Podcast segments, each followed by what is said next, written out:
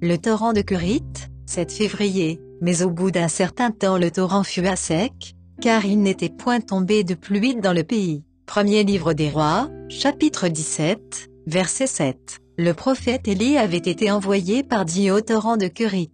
Il y avait une sécheresse et une famine en Israël. Dans cet endroit préparé par Dieu, Élie pouvait s'abreuver et des corbeaux lui amenaient de la nourriture le matin et le soir.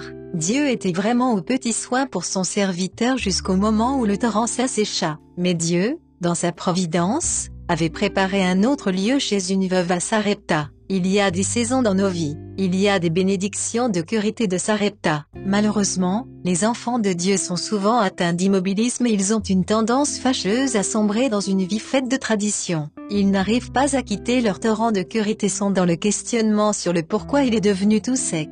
Mais bien aimé, il est probablement temps pour vous de vous mettre en route vers Sarepta où vous attendent une nouvelle fraîcheur, une nouvelle onction et plein de grâce nouvelle si votre torrent est à sec. C'est toujours une mauvaise chose de rester attaché aux bénédictions du passé. Dieu renouvelle ses bontés chaque matin. Lamentation 3, 22 à 23, que ce soit au torrent de Curie chez la veuve de Sarepta qui a vu sa farine et son huile être réapprovisionnées chaque jour.